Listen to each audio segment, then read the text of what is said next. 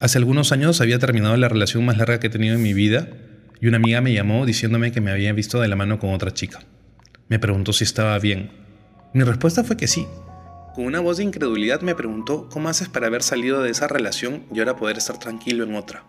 ¿Cómo hiciste para olvidarla y dejarla de amar? ¿Dejarla de amar? ¿Olvidarla? ¿Por qué? Yo las amo todas. Entre broma y broma esa fue mi respuesta. Sin embargo, me di cuenta que así, es cierto, Amo todas las parejas que tuve y que las sigo amando. Desde la primera que fue cuando tuve 13 años hasta esta última que eligió no tenerme. Aunque parezca extraño, me parece mezquino tener que dejar de amar a alguien porque la relación no funcionó. Y a eso es lo que me refiero con dicotomía del amor.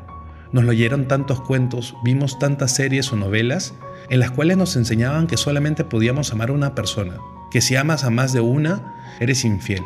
Ahora, con esto no te quiero decir que vayas o necesites encamarte con todas.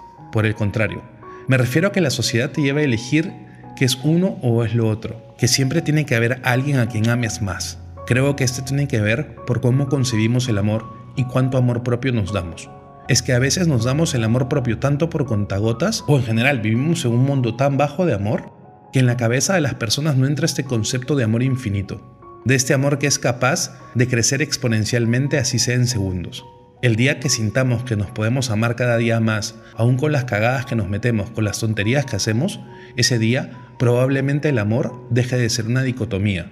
Y en tu cabeza ya no hay ese conflicto, ese conflicto de necesitar dejar de amar a alguien para poder comenzar a amar a alguien nuevo. Y podrás amar a todos al mismo tiempo. Probablemente se te haga más fácil reiniciar y volverte a enamorar, porque el amor es una cosa y el ego es otra completamente distinta.